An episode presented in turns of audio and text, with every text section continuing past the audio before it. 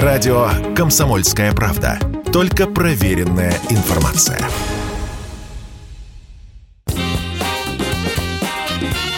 Был бы повод –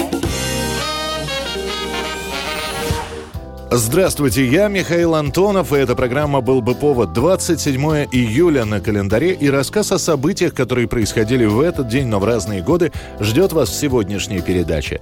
1927 год, 27 июля. В Советском Союзе решено чествовать героев мирной жизни. Уже есть знаменитые военные, отличившиеся во времена гражданской, но теперь мир. Выходит постановление об учреждении на общесоюзном уровне уровне почетного звания «Герой труда». Герой социалистического труда Алевтина Смирнова, ткачиха Яковлевского льнокомбината Ивановской области –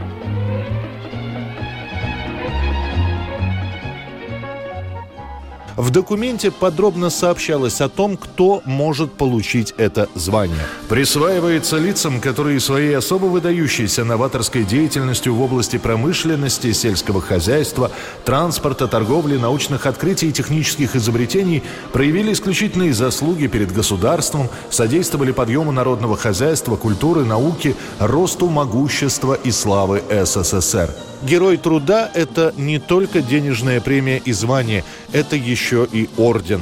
Правда, отдельного ордена для героев нет, и первые три года им вообще ничего не полагается. А вот начиная с 1930 года Герой труда получает специально учрежденный орден Ленина. Да и само звание слегка поменяет свое назначение и название. Теперь не просто Герой труда, Герой социалистического труда. Ряды новаторов, тех, кто объявил войну устаревшим нормам и закостенелой организацией труда, росли с каждым днем. Только в предвоенные годы звание Героя труда получат более тысячи человек – 1976 год, 27 июля. К числу танцовщиков-перебежчиков, таких как Барышников и Нуреев, добавляются спортсмены. Гроссмейстер Виктор Корчной просит в Амстердаме политического убежища. Я международный гроссмейстер Корчной. Корчной. So? Продолжайте. Uh, Я прошу политического убежища. Об этом не пишет советская пресса, не сообщают по телевидению и по радио. О том, что наш гроссмейстер остался у них, узнают по тому же «Голосу Америки». Новость передают друг другу и тут же удивляются, а ему-то чего не хватало. И действительно, понять поступок Корчнова трудно. Советская шахматная школа лучшая в мире, имена и фамилии шахматистов знают и регулярно их показывают в киножурналах и чествуют в статьях. Сам Виктор Корчной рассказывал, что первый раз предложение остаться на Западе он получил в 1966 году на турнире в Германии. Тогда он отклонил это предложение, о чем впоследствии сожалел. «Потерял, — говорил Корчной, — 11 лет человеческой жизни». Неуживчивость Корчнова в купе со спортивными успехами делала его фигуру неудобной для советского спортивного руководства. Но он продолжал выступать. Его, что называется, терпели. После Виктор Корчной проиграет претендентский матч Анатолию Карпову и даст интервью, где довольно сильно раскритикует и Федерацию шахмат, и самого Анатолия Карпова. Корчному запретят выезд за рубеж, сократят зарплату, лишат нескольких турниров. Спустя год, благодаря содействию того же самого Карпова, которого Корчной критиковал, он снова становится выездным. И практически сразу, в 1976 году, во время шахматного турнира в Амстердаме, Виктор Корчной просит политического убежища в Нидерландах. Жизнь эмигранта вообще нелегкая. Ну, можно сказать, что мне в каком-то смысле мне было легче, поскольку я выезжал не первый раз, и я знал, куда я еду. И кроме того, со мной, при мне была моя голова, и э, таким образом моя профессия. Там, в Голландии, ему откажут в политическом убежище, дадут только вид на жительство. Потом Корчной поселится в Швейцарии и в 1979 году получит гражданство этой страны. 1985 год, 27 июля, спустя почти 30 лет с того момента, когда Москва впервые принимала иностранных студентов, снова в столице крупное мероприятие – 12-й Всемирный фестиваль молодежи и студентов. Вот и настал час, которого с волнением и надеждой ждали юноши и девушки всех континентов Земли. И снова, как перед Олимпиадой, которая была пять лет назад, в городе введено чуть ли не чрезвычайное положение. Антисоциальные элементы убраны за 101 километр, в магазинах появляются дефицитные товары, улицы украшены символикой фестиваля и плакатом со слоганом «За антиимпериалистическую солидарность, мир и дружбу».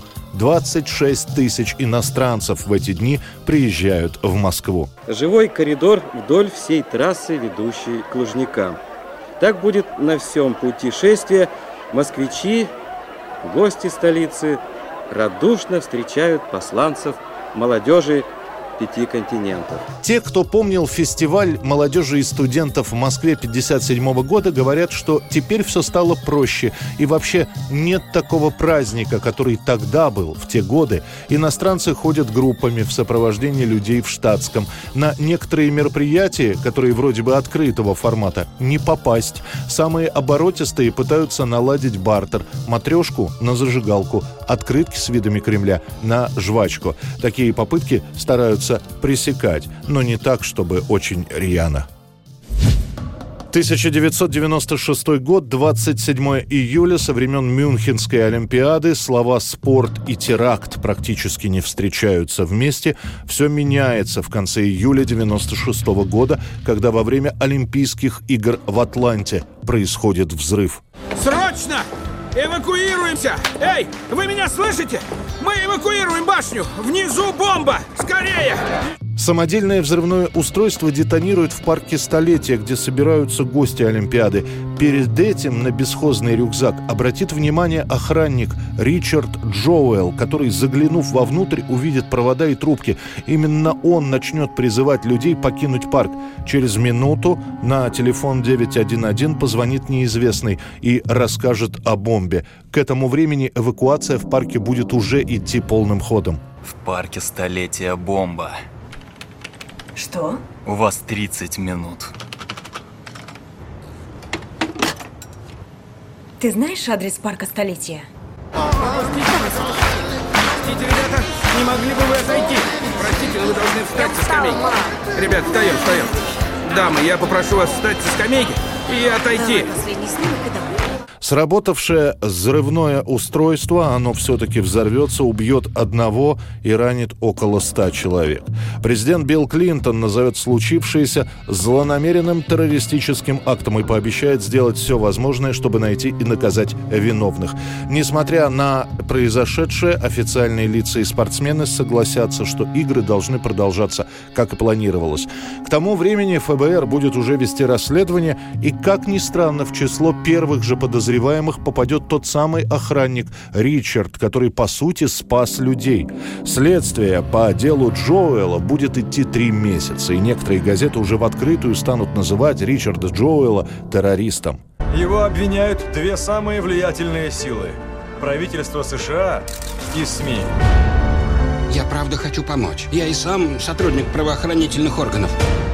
Лишь осенью этот охранник получит письмо с извинениями от ФБР, где будет сказано, что он больше не подозреваемый. Настоящего преступника задержат лишь через десяток лет. Им окажется террорист-одиночка Эрик Рудольф, который признается, что взрывом хотел дискредитировать американское правительство. 1976 год, 27 июля. Все американские газеты обсуждают светский скандал. Знаменитый поп-дуэт Айка и Тины Тернер распался, сама певица подает на развод.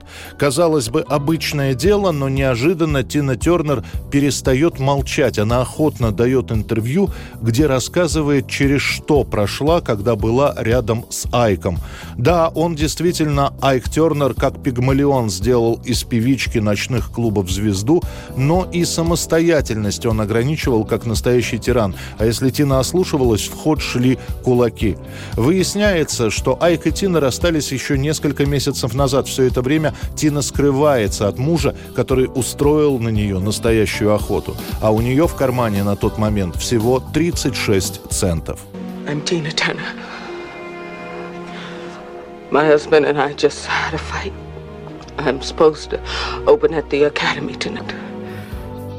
Развод будет громким. Тина Тернер будет выставлен от бывшего мужа счет в полмиллиона долларов, компенсация за сорванные концерты. В суде она скажет, ты забираешь все, что я заработала за последние 16 лет. Я забираю свое будущее.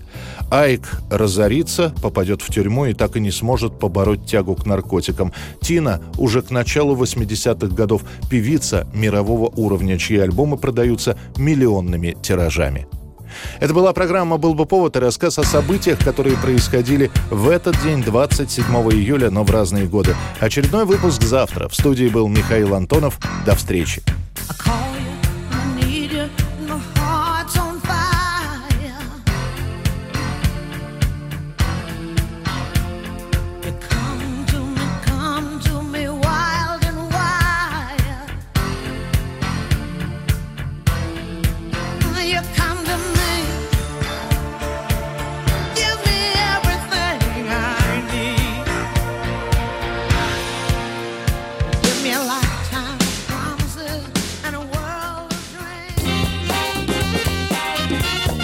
Был бы повод.